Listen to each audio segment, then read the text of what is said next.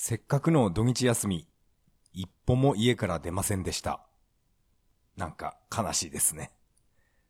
それでは始めましょう。第80回。それは涙で始まった。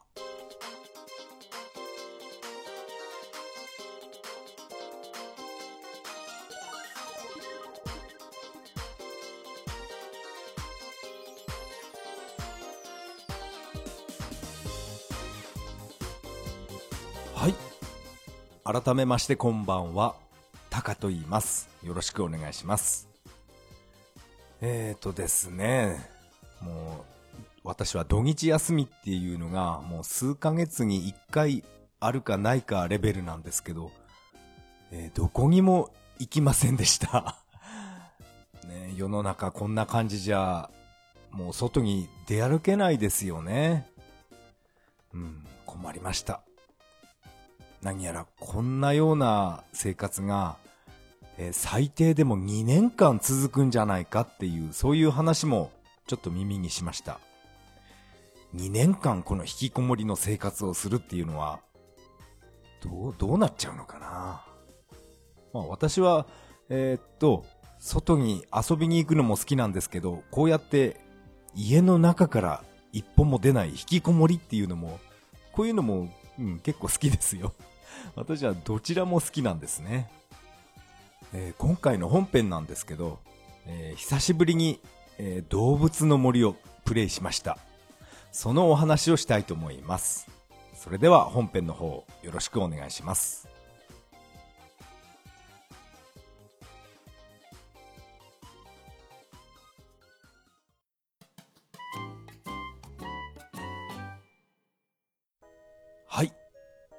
ここからが本編になります。今回はですね、動物の森の話をしたいと思います。動物の話と言いますと、ただいま人気爆発中の任天堂スイッチの集まれ動物の森の話かなと思いきや、えー私はそのね、集まれの方は、えー買ってないんですね。ですから、私が持ってるのは Wii の街へ行こうよ動物の森。これをですね、えー、何年ぶりかな数年ぶりに、えー起動しました。まあ、冒頭にも話したように、えーとにかく家から一歩も出なかったんですね。で、えーパソコンばっかりいじるのも、なんだなと思って気分転換として、えー久しぶりに、えーゲームをやってみました。えーっと、Wii を、まあ Wii は常に、えーリビングに出てるんですね。Wii Fit で、えー毎日、えー体重を測りますんで、Wii は、えー必ず、えー出ています。クローゼットに片付けたりはしません。この Wii の街へ行こうよ動物の森を、うん、久しぶりに、えー起動させました。集まれの方も、まあ面白いと思うんですけど、うん、私はこの Wii の街へ行こうよ動物の森。これでも、これをプレイしただけでも、私は、うん、満足でしたね。とにかく、もう村中が、えー雑草だらけになっていました。もう草だらけですね。まあちなみに、あの、私が作った村は、えー日光江戸村っていう名前なんですね。まあ私は栃木県日光市に住んでいるので、まあ実際に日光江戸村っていうその場所ありますからね。あの忍者ばっかり出てくるあの江戸村 あります。あ、あれ？今もあると思います。もう10年以上行ってないので、えーっと、潰れたとかそういう話は聞いたことがないんで、日光江戸村あると思います。外国人は本当にね、忍者大好きなんですよね。どういう理由なのかなま、このね、リアルな日光江戸村じゃなくて、動物の森森の方の日光江戸村の話ですけど、えとにかく雑草だらけになっていました。そして何年も起動させていないっていうことで、えー自分の家の中、部屋の中ですね、えーゴキちゃんがいっぱいいました。いやー気持ち悪いですね。まあ、えーっと、この辺のプレイ動画は、えー、私は YouTube に、えー、久しぶりにアップしました。YouTube にゲーム動画をアップするのも、もうこれ自体久しぶりですね。しばらくゲームやってなかったので、なんかね、あれこれどうやってアップロードするんだっけって、ちょっと戸惑ってしまいました。この動物の森ですね、本当に、うん、思い出いっぱいのゲームですね。まあ今は、あの Wi-Fi サービスは、この Wii は終了してしまったので、えっと、オンラインプレイっていうのはできないんですね。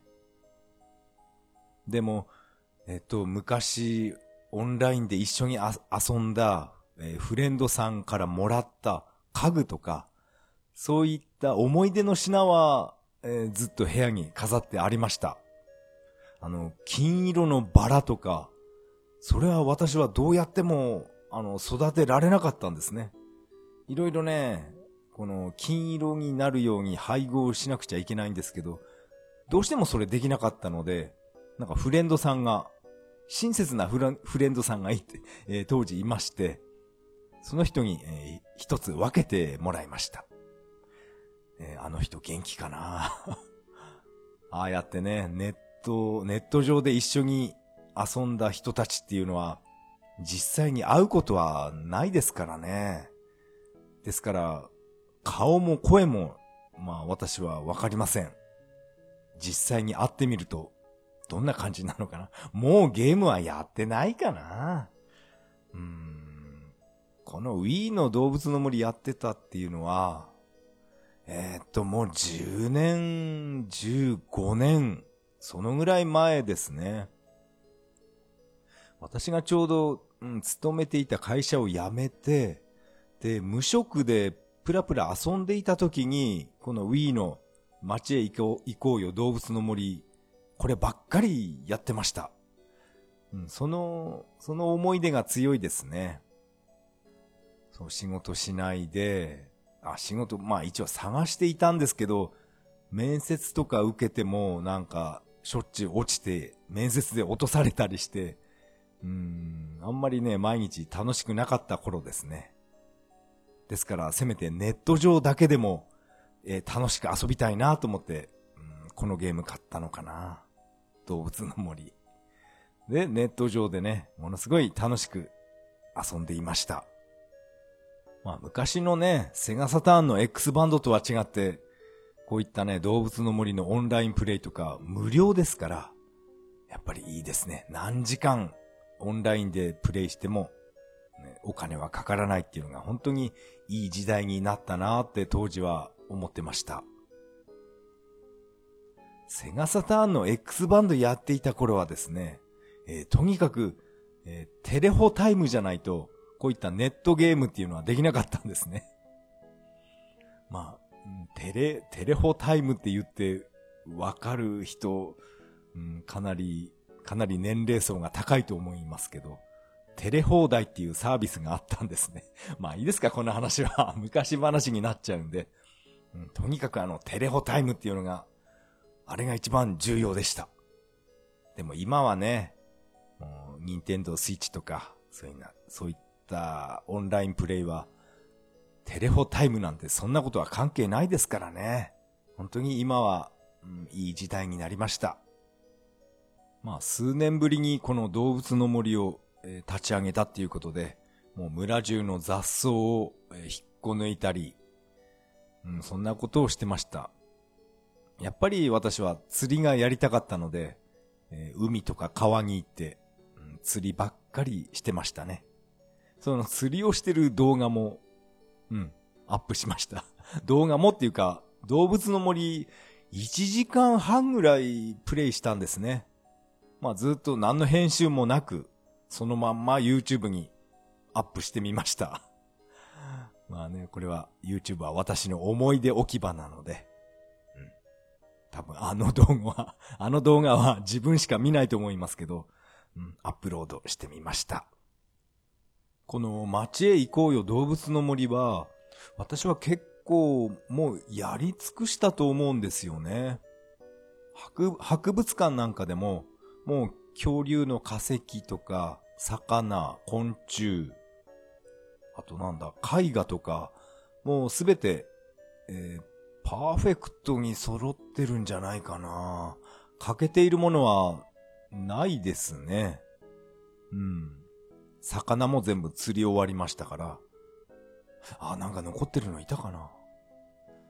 うん、多分もう全部やり尽くしたと思います。サソリとかタランチュラも、うん、一生懸命捕まえた覚えがあります。オケラを、あれを捕まえるのがちょっと、うん、手こずった記憶がありますね。あれね、オケラ、すぐ逃げちゃうんですよね。スコップで掘り起こして、そして姿が見えたら今度は虫取り網を持ち替えて、それで急いで、こうパクって捕まえないといけなかったので、それで何回か取り逃がしたことがありました。あれは悲しかったなあとは、たぬきちのお店なんかも、えっと、デパート、たぬきデパートまで大きくなったので、あれが最終形態ですよね。あれ以上は大きくならなかったと思います。でも、えっと、たぬきデパートになって、そしてたぬきちからなんか相談を受けたんですね。このままデパートでいいのかなみたいな感じで。でも私はデパートよりも24時間営業してるたぬきちコンビニの方が良かったんですね。ですから、うん、コンビニの方がいいよみたいなそういう選択肢があったので、それを、それを選ぶと、そのたぬきちデパートを取り壊してコンビニになんか戻してくれるんですね。それで今私のこの日光江戸村はですね、えー、たぬきちのコンビニになっています。うん、やっぱりね、デパートは夜、8時とか9時に営業停止なんですね。停止っていうか、営業時間がね、閉店時間なんですね。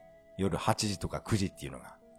でもコンビニは24時間なので、あの、果物とか貝殻を夜中売りに行ったりしてたので、やっぱりコンビニの方が便利だなって思ったので、そうそう、デパートはやめにしてもらってコンビニに戻してもらいました。まあ私は、うん、あれだけあったゲームソフトをほとんど、うん、売りに出してしまったので、私が持ってる動物の森っていうのは、この Wii の街へ行こうよ動物の森と、あと 3DS の飛び出せ動物の森。この二つだけです。でもこの二つだけですけど、やっぱりね、この二つあればもう十分、十分じゃないかなって思ってます。ここでわざわざ、任天堂スイッチの集まれを買わなくても、なんかね、今のところ満足してます。そういうことにしていますなんかね、あっさり明日あたり、会社帰りに、うん、集まれ買っちゃうかもしれないですけど。いや、でも、まあ、それは冗談ですけど、この 3DS の飛び出せ動物の森、これはまだ虫とか魚、コンプリートしていないんですね。ですから、まだまだ遊べると思うので、うん、たまには 3DS 版も立ち上げてみますか。おそらくあっちも、うん、雑草だらけだと思います。まあ、ちなみにこの 3DS 版の村は、えー、バルボア村っていう名前ですね。まあこれは以前、以前言ったと思いますけど。私はあの、ロッキー・バルボアが死ぬほど好きなので、えー、バルボア村っていう名前になっています。この Wii の動物の森もそうですけど、あと 3DS 版もそうなんですけど、マイデザイン作ることできますよね。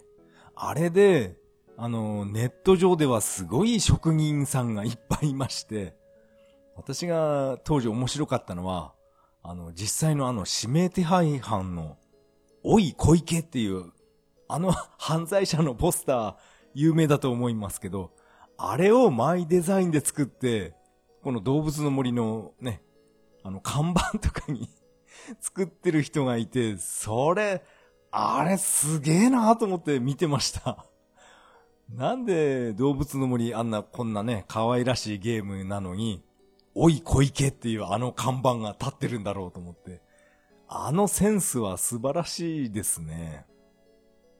おい小池のポスターも、ああれも度肝を抜かされたんですけど、あとはですね、えっ、と、洋楽の、なんだあれは、ニルバーナかな？セックスピストルズかな？あの、ちっちゃい子供が、うん、プールの中ドボンって入っていて、で、釣り針に100ドル札か何かで、なんかそういうポスター、あれ、レコードのジャケットですね。あれをマイデザインでものすごい、えー、なんだろうな、完全移植っていうか、えー、コピーした、その、えー、っと、看板を見たことがあります。あれもかなり衝撃的でしたね。ニルバーナーで合ってるかな？あの、ジャケットは。よく、ああやってね、個人で作れるなって思いました。私はあんなことは絶対できないですから。ああやって誰かがプロ並みに作ったものをインターネットを使って QR コードかな？あれを使って自分の Wii に入れたり 3DS に入れたりそういう遊び方をしていました。自分で作っちゃうっていうのはちょっとすごいですよね。どのぐらいの時間かかってあそこまでの完成度高いものを作るのか、えー、気になりますね。確か友達の車の中でずっとね、ニルバーナばっかり聴いてる友達がいたんですよね。あれが確か今から20年ぐらい前の話ですけどね。うん、あちなみにその友達はもう自分の子供がもう成人してますからね。すごい、すごい年月経ちましたね。でも私は、頭の中、あの頃のままなんですけどね。それで、えー、っと、この街へ行こうよ動物の森は、この自分で作ったミーを、あの顔を変えることができるんですね。ミースタジオで作った自分のオリジナルのキャラですね。その顔に変更することができるので、えー、私の Wii のこのミースタジオには、もう、なんていうかな、タレントばっかり作ってあるんですね。まあ自分で作ったわけじゃなくて、まあ、先ほど言いましたこの QR コードでネット上から落としてきたんですね。そこで加藤茶とか、志村けんとか、タモリとかですね。もうタレントばっかり100人揃ってるので、うん、私はこの動物の森、え、志村けんの顔にして、えー、プレイしました。志村けん、亡くなってしまったんですよね。そしてその志村けんのまま、まあ釣りとかいろんなことをプレイして、そしてもうセーブして、えー、今回は終了しました。うん、すごい楽しかったです。久しぶりにこのね、Wii の動物の森をプレイして、なんかね、昔のことをたくさん思い出しました。そしてですね、久しぶりに Wii で遊んだので、私の Wii にはバーチャルコンソールでダウンロード購入した源平東馬伝缶の2っていうね、この PC エンジン版のソフトがあるんですね。それを、えー、久しぶりにプレイしました。そして、なんかね、あっという間にゲームオーバーになってしまったんですけど、まあその時の様子も、えー、YouTube にアップしてみました。あっという間にね、死んでしまいます。源平島までは、え一気死んだらもうゲームオーバーですから。いやーね、源平島までまあ2ですね。本当にあれ難しいですよ。えー 参りました。あ、そしてですね、この源平島まで2。このオープニングずっとなんとなく眺めていたら、あの、頼朝のが思いっきりドアップになりまして、そして、え我が魂は不滅じゃっていうセリフが出たんですね。え、これっていうのはやっぱり、頼朝のセリフだったのかって私は今日初めて感じました。まあ以前話したと思うんですけど、このね、アーケード版の源平東馬伝、まあ初代ですね。最終面の頼朝を倒した時に、我が魂は不滅不滅じゃっていう言葉を残して、影清が崩れるように倒れていくんですね。ですから、このセリフは影清のセリフだと私は思ってました。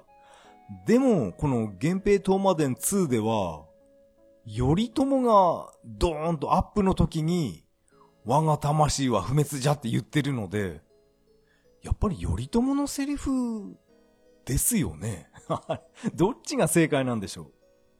そう、我が魂は何度倒されても、俺の魂は不滅だぞっていう、そういう意味で頼朝が言ってるんだと思うんですね。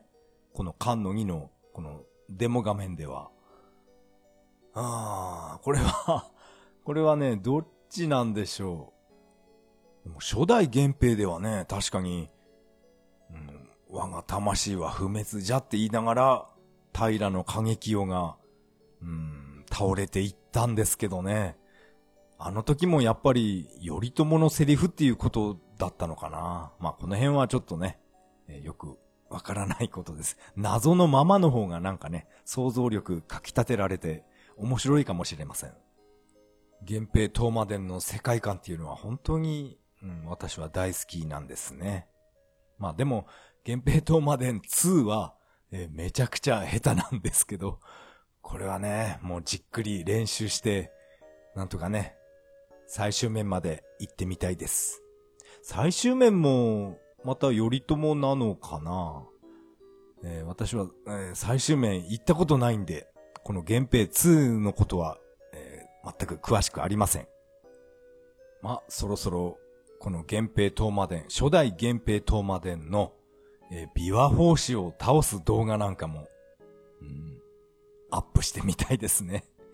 本当にあれ自分でできる、できるかな？なんかバグ技を使えば、なんかね、倒せるみたいなんですね。まあ、倒した動画なんかも私は見たことありますけど、あれを真似すればできるものなのかどうか、検証したいと思います。源平東馬伝といえば私は、うん、妖怪道中記を同時に思い出すんですね。私が中学生の時に行ってた駄菓子屋さんで、源平東馬伝と、ちょっと離れたところに妖怪道中記があったんですね。妖怪道中記、これね、Wii のバーチャルコンソールアーケードで販売していた時がありました。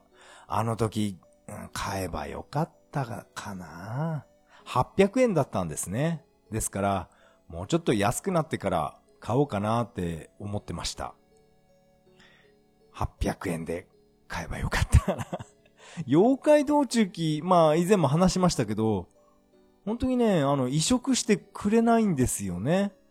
まあ何か理由があるんでしょうけど、妖怪道中記、うん、PC エンジン版、まあ、出来は悪くないですけど、やっぱりね、この Wii のバーチャルコンソールアーケード、あれが一番アーケードに近いと思います。アーケードそのままかな。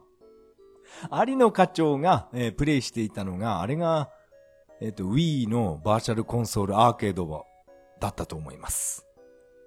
やっぱり買えばよかったなこうやって後悔するなら、やっぱり、買いたい時が買い時なんですね。うん。あの言葉は間違いないと思います。ナムコミュージアムにも入れてくれなかったし、そう、妖怪道中記とベラボーマン。この二つの完全移植っていうのは、うん、やっぱり、買えばよかったですね。妖怪道中記とか源平東馬伝、熱中していたのは中学1年とか中学2年生の頃でした。そして、あの、体育の時間で、剣道の時間なんかがあると、必ず 友達とですね、えー、色即是空とか言いながら、源平の真似してましたね。うん。中学生だったな。懐かしいね。なんか、源平東馬伝の思い出話になってしまいましたね。えー、今回の、えー、動物の森の話は以上になります。ありがとうございました。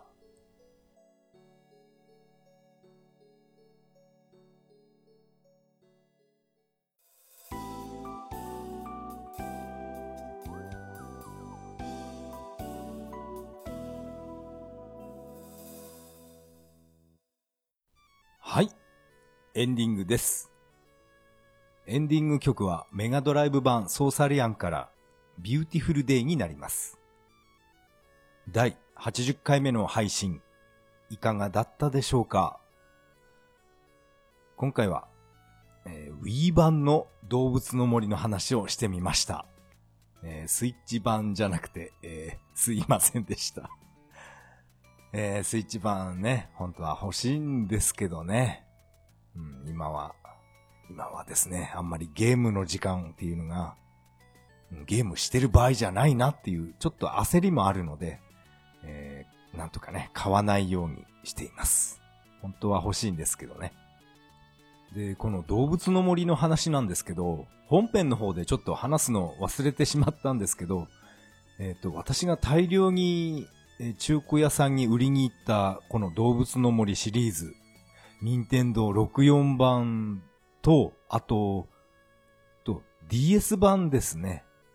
あとゲームキューブ版は特に問題ないんですけど、この64版と DS 版っていうのは、えー私は思いっきり自分の本名でプレイしていたんですね。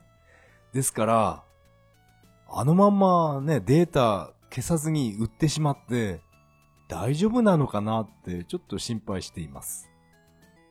まあ、本名って言ってもね、あとサブキャラなんかは、まあ自分が当時好きだった女の子の名前でサブキャラ作って遊んで、遊んでましたから、そういうね、個人情報っていうか、なんていうかね、バレバレなのかなってちょっと思ってます。ああいうのって店の人がデータ消してくれないですよね。私がよく中古で買ってきたゲームなんかも、前持って、持っていた人のデータがそのまま残っていて、逆にそれが面白かった時がありましたから、だから、この私が打った動物の森も、おそらくね、次、次買った人が、なんだこれって思ってると思います。私の本名と、うん、本名でやってましたから、あと掲示板なんかで、なんかね、ふざけたこと結構私は書き込んでましたね。え、電話番号とかはおそらく掲示板、掲示板に出してないとは思いますけど、多分、多分大丈夫かな。電話番号は大丈夫かな。こういったゲーム、カセット版とか、ロムカートリッジ版っていうのは、なんていうかな、プレイデータが残ったまま、そのまま販売されてしまうので、ちょっとね、怖い部分もありますね。でも、あの、RPG 作るとか、あと、シューティングのデザエモンとかですね。前作った人のデータが、それをプレイすると、非常に面白い時もあるんですよね。特に RPG スクールなんかは、スーパーファミファミコン版の私は結構買いましたけど、なんだこれっていうゲームが 収録されていて、すごい面白かったです。あとデザイモンなんかもね、すごいですね。楽しい思い出がいっぱいありました。ここでメッセージを紹介したいと思います。シーサーブログの投稿フォームからいただきました。代表さん、メッセージありがとうございます。初めてこちらに書かせていただきます。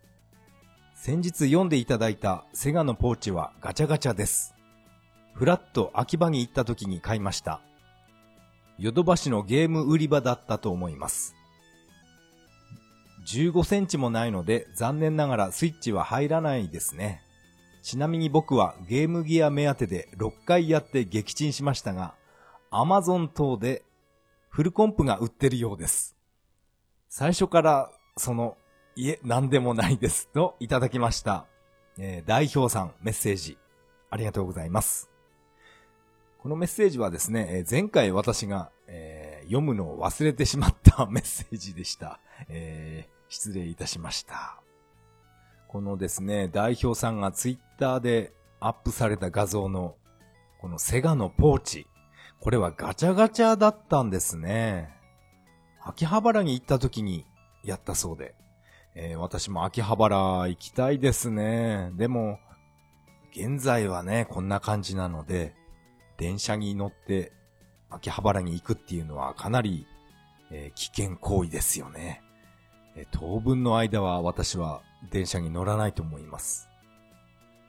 そしてこのポーチ、15センチもないので、スイッチは入らないですか。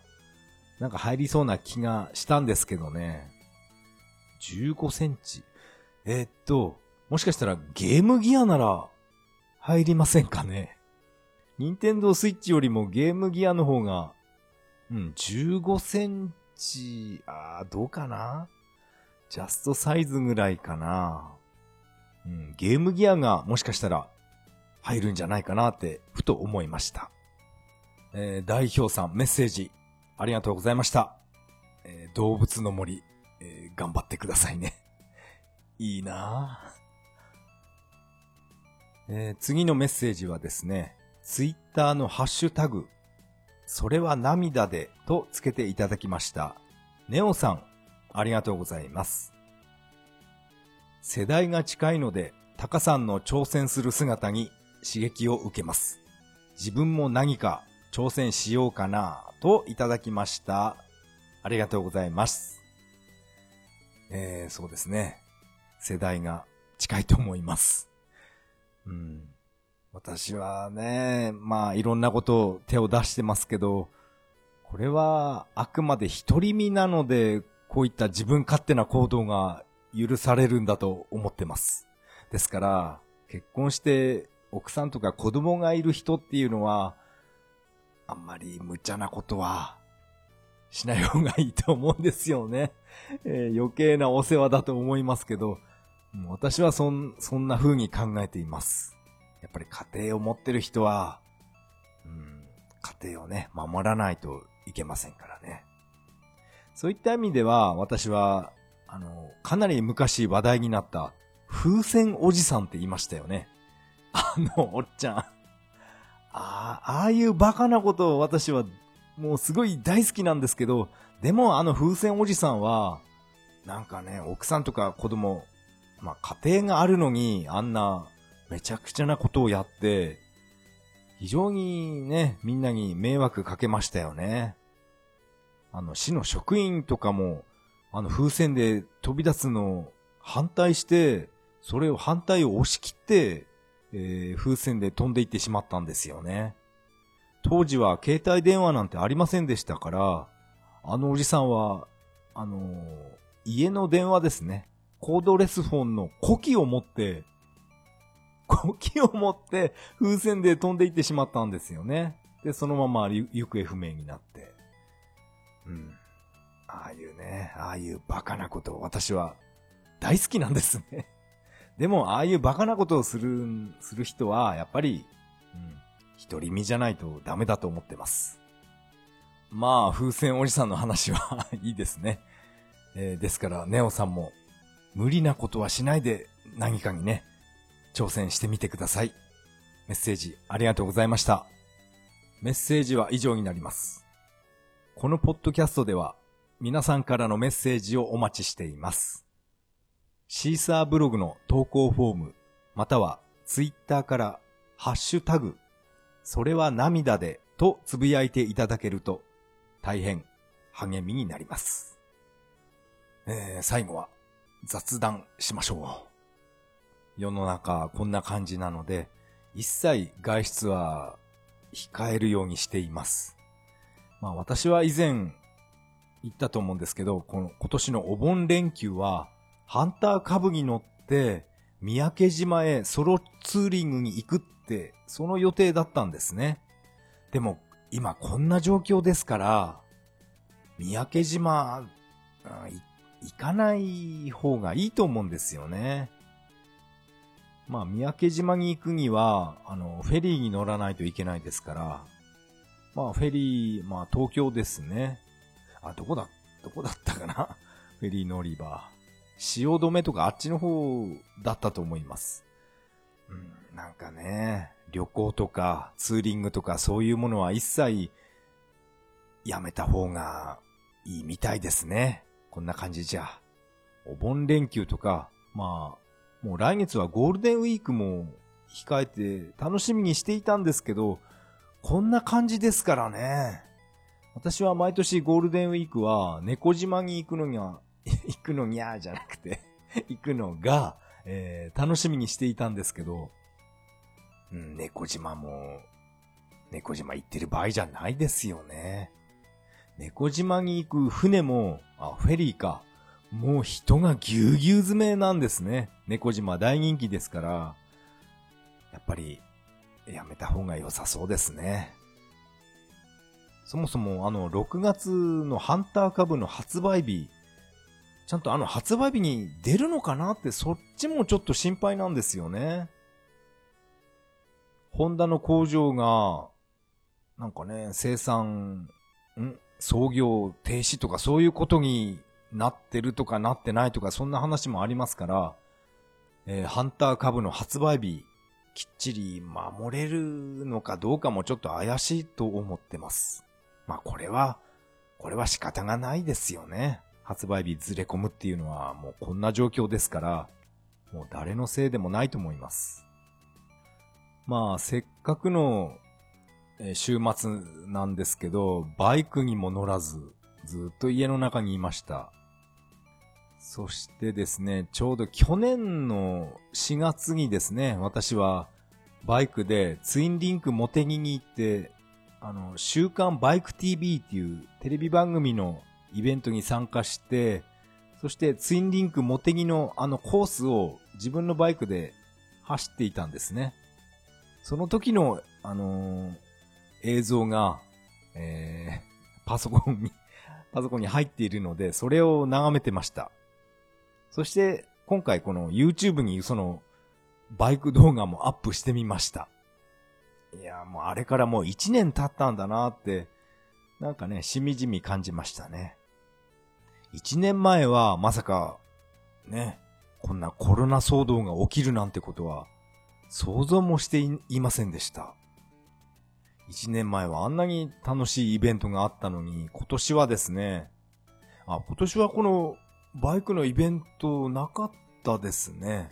あったのに中止になったのかなそういえばこの週刊バイク TV っていう番組も、何やら、あの、出演者が全員、えー、総入れ替えっていうことで、なんか最終回になってましたね。まあ私はこの週刊バイク TV っていうテレビ番組は、あの、栃木テレビでも見ることができるので、えー、毎週録画して見ています。えっ、ー、と、確か来週、次回からメンバーがガラって入れ替わって、まあまた同じようなバイクの番組が始まるみたいですね。まあ一応、その予約だけは入れています。あの週刊バイク TV っていうバイクの番組を見て、あれを見て私はあの離島ツーリングっていうのを興味出たんですね。そして番組の真似をして三宅島ツーリングに行ったり、あと大島も行きましたね。大島よりも私は三宅島の方がなんか好きなんですよね。人が少なかったっていうのも、それもあるんですけど、大島よりも三宅島の方が、なんかね、夕日が綺麗でした。そんな番組が終了してしまって、まあ、ちょっと寂しいんですけど、まあ、リニューアルして、また新たに始まるっていうことなので、えー、楽しみにしています。あとは、ハンター株の発売日も、これももうすごい楽しみにしています。えー、私は今乗ってる PCX とシルバーウィング、この2台を下取り下取りに出して、えー、ハンター株を買います。えー、税込み44万円ですね。えー、高いですね。まあ仕方がないですね。このハンター株を買って、そして後ろにですね、もうホームセンターででかい箱を買ってきて、うん、取り付ける予定です。うん、早く、早く乗りたいなまあ私はもともと、あの、忍者1000っていう 1000cc の忍者ですね。あれに乗ってみたくて、大型二輪を教習所で取りに行ったんですね。それなのに、それなのになんかね、1000cc を打って、そして 600cc のシルバーウィング乗って、そしてさらに小さく 125cc の PCX に乗って、そして次はハンター株ですから、どんどん排気量小さいもの、小さいバイクに 乗るんですね。それがなんかね、不思議だなって思いました。ホンダの株っていうバイクは本当に、これはね、超頑丈ですからね。めったなことでは壊れないと思います。世界中から愛されてるバイクだと思います。ホンダの株っていうのは。ついにそのね、ホンダの株を私は初めて買います。株主になりますから。これはね、本当に6月の発売日、本当に楽しみにしています。私はうるさいバイクとか本当大嫌いなんですね。マフラーを、改造したマフラーを入れて、なんかすごいうるさいバイクいますよね、たまに。ああいう改造は私はしません。逆に、すごい静かな改造ならしてみたいですね。車で言うとプリウスみたいな感じで、あれこれエンジンかかってないのっていうぐらい静かに、そういう改造ならしてみたいですけど、ああいうね、やかましいことはしません。どちらかというとですね、うん、北斗の剣に出てきたサウザーが乗ってたバイクみたいな、ああいう改造はちょっと興味ありますね。あれはちょっと恥ずかしくて乗れないですね。サウザーのバイクっていうのは。早くハンター株を手に入れて、うん、日本一周とか、うん、挑戦してみたいですね。そういった日本一周、あと、ヨーロッパ大陸横断みたいな、そういうね、挑戦してる、うん、YouTube いっぱい見ました。やっぱりみんな生き生きしてますよね。自分もああいう生活してみたいなって思ってます。なんか、公務員を辞めて、そしてバイクで日本一周したっていう、そういう男の人の YouTube 見て、私はかなり、うん、感動しましたね。やっぱり公務員とか会社員なんてやってちゃダメですよね。人としてなんかダメになると思います。そういったね、組織に縛られるような生活っていうのは、それは私は嫌ですね。ああ、そっか。今回、そうですね。この私が感動したこの、この男の人の、うん、URL を、うん、貼ろうと思います。まあね、興味ある方は見てくださいね。まあ、バイクの話は、えー、この辺にしましょう。えー、私は、えー、やっぱり、え毎晩パソコンに貼り付いていろんな、いろんな勉強をしています。まあ、以前話した私があの、新しく加入したマンツーマンのサポートコースですね。4ヶ月間、短期間のブーストコースなんですね。あ、ブーストキャンプか。その、ブーストキャンプに私は、えー、本気で、えー、取り組んでいます。4ヶ月間、もうね、思いっきり加速をして、そこからやっとね、スタートラインに立つことができるので、うんゲームしてる場合じゃないですよね。でもまあ、たまにはね、こうやって息抜きとしてゲームとかバイクに乗るっていうのも、うん、必要だと思ってます。まあ、以前私が話した、私がね、よく見てる YouTube 番組の、まこなり社長さんの YouTube ですね。あの人の、えー、プログラミングスクールも、こういった短期間の集中コースみたいなものがあって、確か、あちらは、60万円でしたよ、確か。やっぱりそれぐらいの金額になるんですね。短期集中型っていうのは。でもあの60万っていう価格設定は、まあ、ホリエモン曰く、これは絶妙な、えー、っと、金額だって言ってましたね。ホリエモン。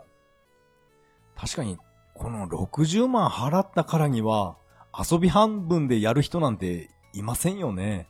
なんとか、ね、なんとか身につけようと思って真剣にやると思います。